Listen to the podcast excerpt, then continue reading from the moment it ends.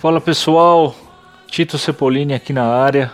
Estamos iniciando mais um Abutres no Oven Jazz e o papo da vez é funk, funk raiz, funk and soul, rhythm and blues, com dois nomes assim top do rolê, é, nomes influentes na década de 70, bandas e músicos é, relevantes, consagrados nesse, nesse tipo de som específico, né? Então nós vamos falar do Funkadelic, né? E do Earth, Wind and Fire. É, estamos eu e o Diego aí à frente desse episódio. Espero que vocês gostem. Vou passar a bola pro Diego. Ele vai começar esse podcast mandando brasa aí com Funkadelic, bandaça da década de 70 aí. E na sequência eu volto com Earth, Wind and Fire, pessoal. Valeu! Fala galera, a gente vai falar um pouco aí do Funkadelic, que é uma bandona aí de, de funk, né? Que surgiu em meados da década de 60, mais precisamente em 68, que o George Clinton, que é o, o membro fundador aí e a cabeça da banda, bem dizer, né?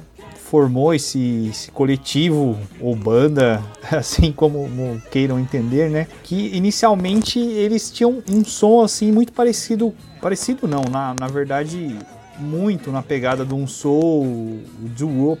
Mas depois do grande Hendrix, assim, tudo mais, eles prosseguiram meio que com esse legado do Hendrix e ficou uma banda com uma sonoridade bem, bem característica de, de uma mistura de funk com, com som psicodélico, assim. Então, é na verdade, muitos encaram como uma progressão do trabalho do Hendrix e do Sly Stone né? Misturando R&B, rock psicodélico, umas guitarras bem dançantes. É, os caras eram muito feras, assim. E aí é, é difícil é, falar um, um, pouco do Funkadelic sem citar o Parliament, que era meio que a, a, a banda irmã, assim, como dizem, né? Então, o, o próprio George Clinton ele, ele dizia que o Parliament era um, uma banda mais é, voltada por soul, mais acessível, com a sonoridade mais acessível,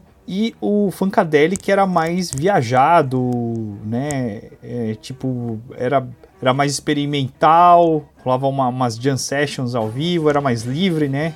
Então era mais doidão, assim. Ele tocou as, ambas as bandas, né? de, de formas diferentes, assim. É, é muito interessante essa, essa vibe aí do George Clinton.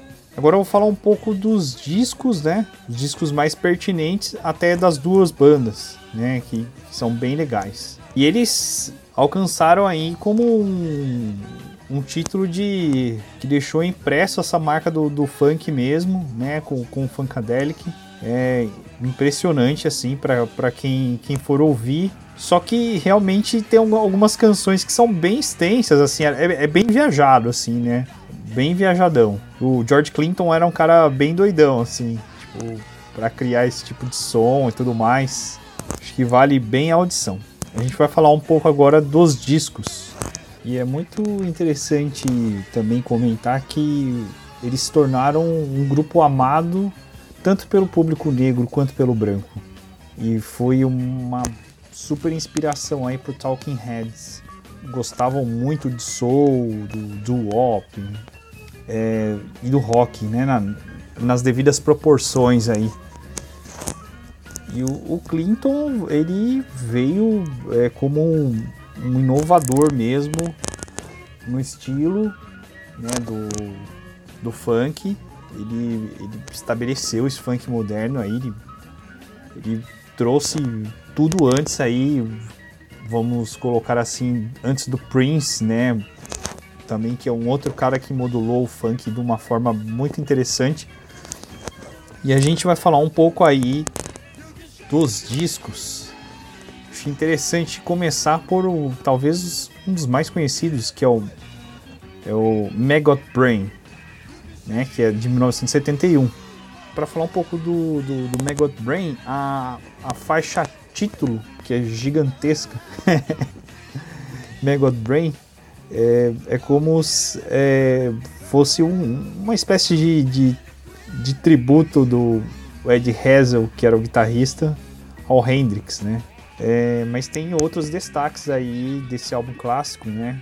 Como é, Hit in the Quit It e o, o funk mais sujão é You and Your Folks, que é bem legal também. Aí na, na sequência, que não vai ter uma sequência na verdade, é, a gente vai falar um pouco aí do Hardcore Joes.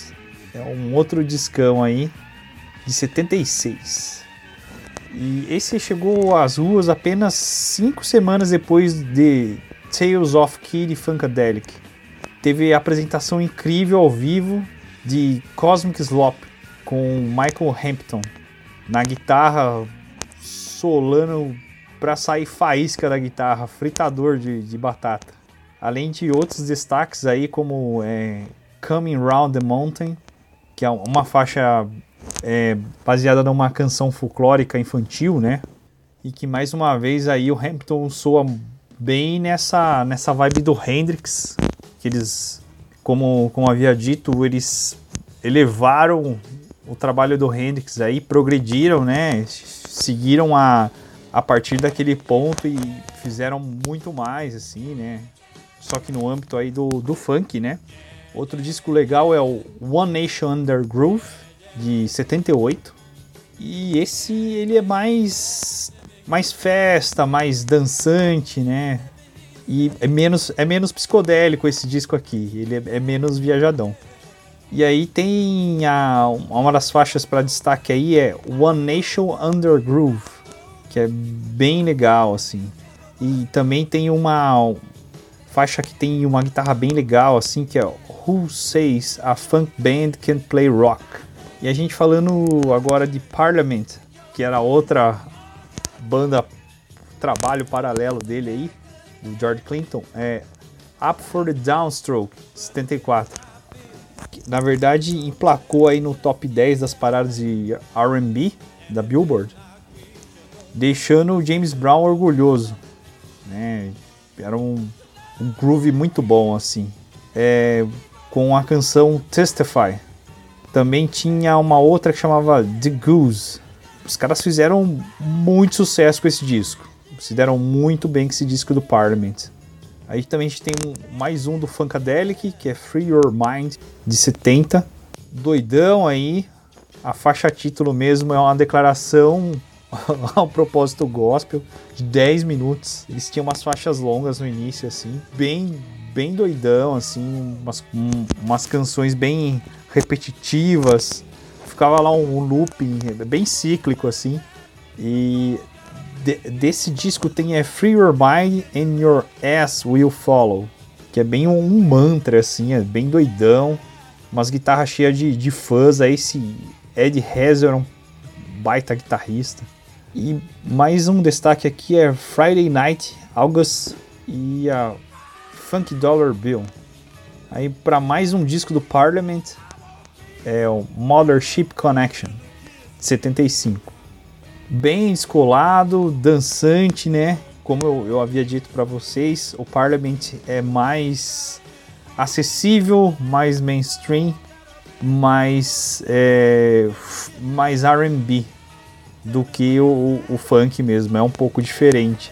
E aí tem destaques para as faixas é P-Funk, e a outra Give Up the Funk. Tear the Roof of the Sucker. Do Funkadelic temos mais o America It's Young 72. É um disco um pouco diferente. Eles, eles deram uma, uma mudada na sonoridade aqui, é, dando uma abandonada aí no R&B, que era uma das um dos gêneros que eles costumavam misturar aí junto ao funk, né? no, no Funkadelic. E aí destaque para You Hit the Nail on the Head e I Call My Baby Pussycat. E a gente tem mais um disco do Parliament, chama é, Funkadelic versus The Placebo Syndrome, de 77. É um álbum conceitual de, de platina, foi campeão aí das paradas de R&B da época. E tem de destaque aí dois sons, Flashlight e Bop Gun. Cheio de, de, de Moog, né? Que é aquele sintetizador que, era, que foi tocado pelo Bernie Orwell. O Parliament era destruidor também. E aí, para fechar do Funkadelic, a gente tem um disco inicial aqui, que é de 1970, que é, é um dos que eu mais gosto, assim, junto com o Megot Brain. É, esse é bem uma vibe do Hendrix, bem funk, assim, né? E aí tem de destaque What Is Soul e Mob What's a Funkadelic.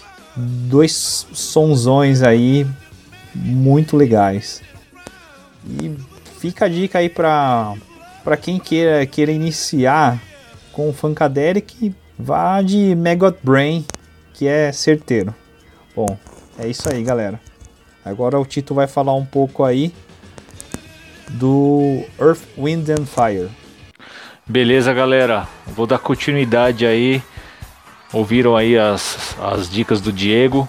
Vamos falar da segunda banda do, do, do podcast, que é a Earth, Wind and Fire, outra bandaça aí, animal dos Estados Unidos, da região de Chicago né, alcançou grande sucesso comercial na segunda metade da década de 70, né, de 75 em diante, até meados de 80 mais ou menos, com alguns lançamentos de discos e vários hit singles de sucesso um ano atrás do outro, né, muita, muito influência de blues, soul, né, o rhythm and blues, o funk mesmo raiz ali, né, e, meu, muitas dessas canções com certeza eu já ouvi, já tinha ouvido em alguns lugares, né? De festas, né? Inícios de balada, festas de casamento, é, lounge de hotel. E jamais imaginar que era dessa banda, cara. E eu, eu pegando aqui para escutar os discos e para falar um pouco dela aqui para vocês do podcast, eu me familiarizei com a música. Falei, porra, cara, sempre escutei esse som e não, não associava uma coisa com a outra. Mas enfim, o Earth, Wind and Fire os irmãos White, na verdade, que fundaram, né, no final dos 60, início dos 70, o Maurice White e o Virginie White. Começa lá atrás, eles na, o Maurice nasceu em 1941, né? E, na região de Memphis ali.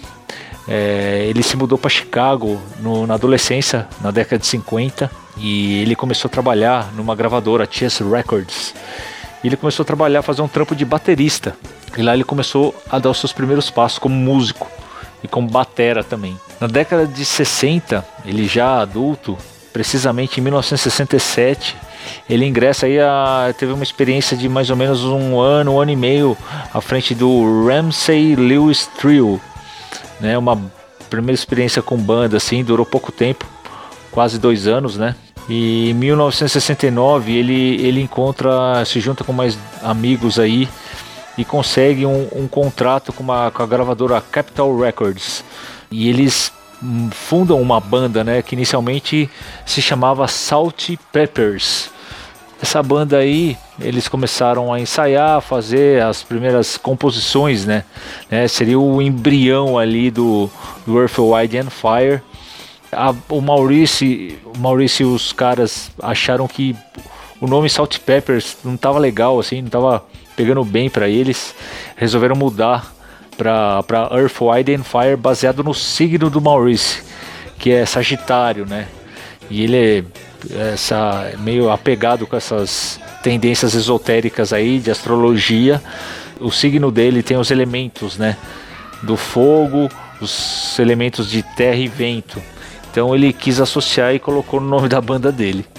Início ele foi chamando mais vocalistas, chamando o, o Virginia White, o irmão dele, ingressou nessa época aí pra banda para tocar baixo, né? Pegaram o guitarrista, associaram também galera do jazz, né? Com trompete e trombonista para tocar. É, é importante frisar um pouco antes de falar aqui dos discos, né? que ele, eles começaram a carreira a lançar disco mesmo no ano de 1970, né? 70 e 71 marcam os dois primeiros discos do Orphan Wide and Fire.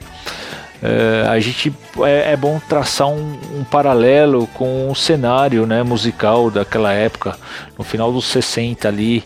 Você tinha um, um dentro da cena jazz, por exemplo, uma decaída assim de popularidade nos estilos das big bands da era do swing, né, que que teve o seu auge tipo 30 anos antes.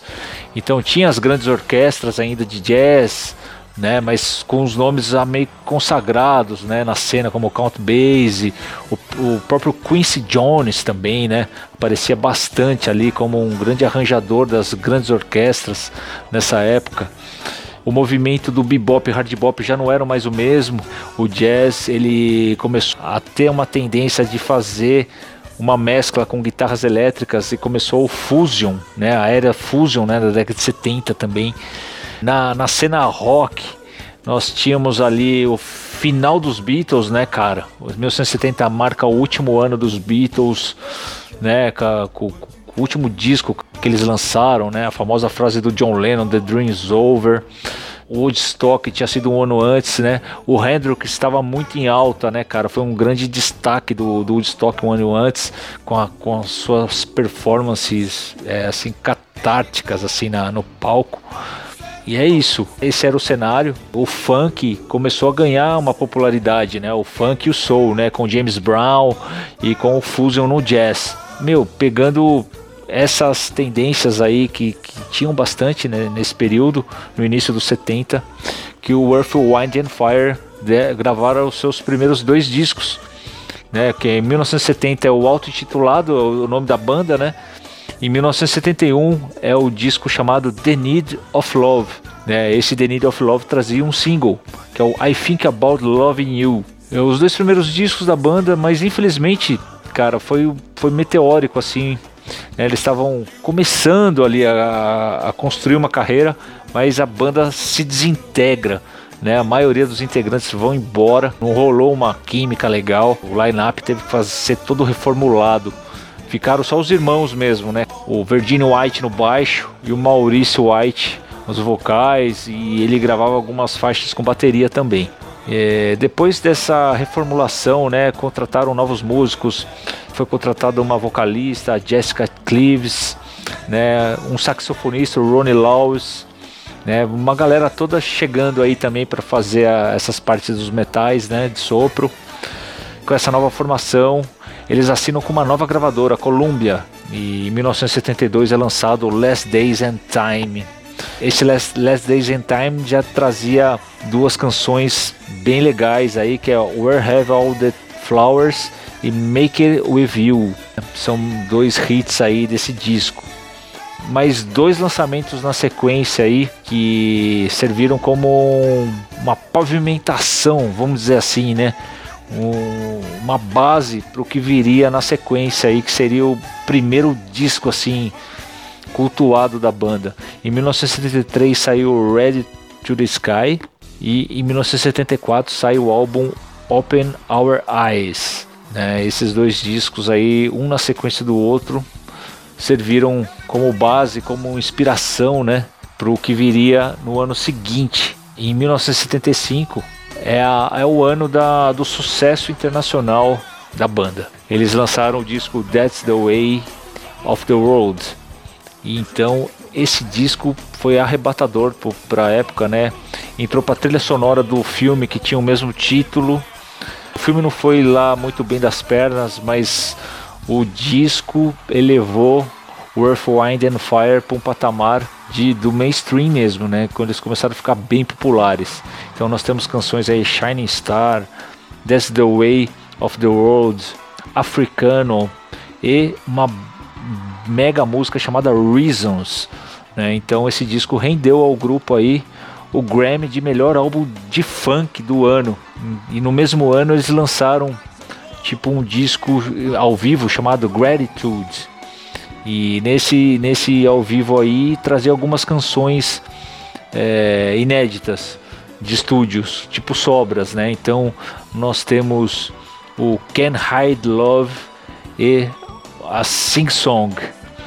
É, com esse disco Gratitude, eles recebem o disco de platina, né? De, de, de vendagem, né? De tiragem e venda pra galera.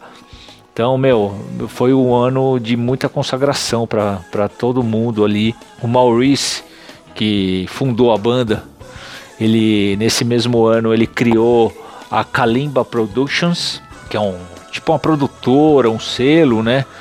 E ele começou a produzir várias bandas, é, artistas de, do segmento do funk soul, rhythm and blues, dentre eles a famosa Barbara Streisand. É uma, um dos nomes fortes aí que ele, que ele produziu né, a partir de, de, de, dessa empresa aí que ele, que ele fundou.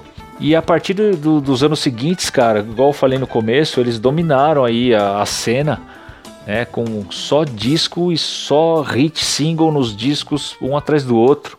Eu vou citar aqui para vocês, em 1976 saiu o álbum Spirit, né? Eu destaco aí as canções Getaway, Imagination e Saturday Night. A partir desse disco aí, a banda passou a trabalhar as performances ao vivo, né, deles, né, com mais lasers, efeitos de luz, violonistas então era um show totalmente mainstream mesmo, né? Muito bem produzido, com um grande número de personagens ali, bem teatral, bem impactante pro, pro, pro período, né? Então, é os louros da fama, né? Em 1975 os caras arrebentaram um ano antes, em 76 os caras com, com esse disco aí, você vê a consequência desse sucesso na, na produção, né, na profissa dos shows, né?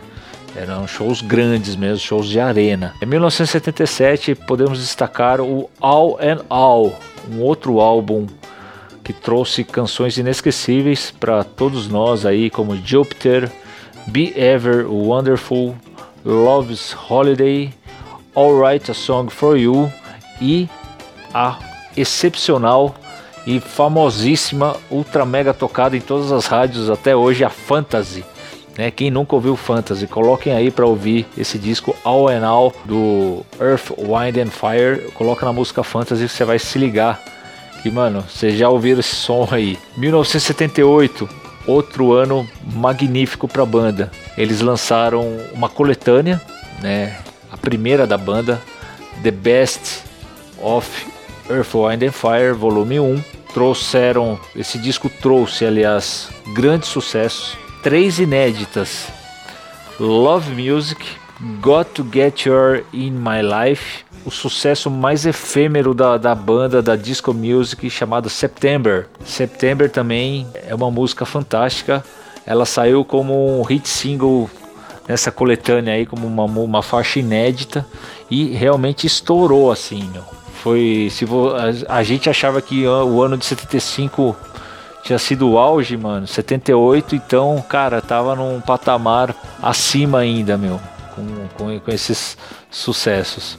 O último ano da década, 1979, eles lançam o álbum I Am. É, a cena musical já estava se voltando para a era da discoteca. E eles, como excelentes músicos que eram, embarcaram nesse rolê e fizeram canções magníficas. Podemos destacar aí algumas canções desse álbum: Into the Stone, Let Your Feelings Show, After the Love Has Gone, outra música fantástica chamada Boogie Wonderland. Essa Boogie Wonderland é maravilhosa também, uma das mais famosas, bem mais tocadas em rádio. Meu, a galera que, que não saca a banda ainda e colocar pra ouvir, meu, você vai ser animal, cara. 1980, a banda entra na década nova com, com força total também. Eles lançam em 1980 um álbum duplo chamado Faces. Em 1981 eles lançam o álbum Raise, né? Esse álbum Raise foi responsável por levar a banda a ganhar mais um disco de platina, cara. Então nós temos alguns destaques aí desse álbum como a música My Love, Wanna Be With You e Let's Groove. Né? São, são canções aí que, que vale a pena ouvir. E na sequência aí da década, cara, a banda dá, dá uma pisada no freio aí, vamos dizer assim, né? Fazendo mais shows ao vivo e tal. Em 1900, entre 1983 e 86 eles não lançam nada, a banda dá uma relaxada. Em 1987 eles voltam com tudo né? Eles, eles lançam um, um, um disco, Touch the World.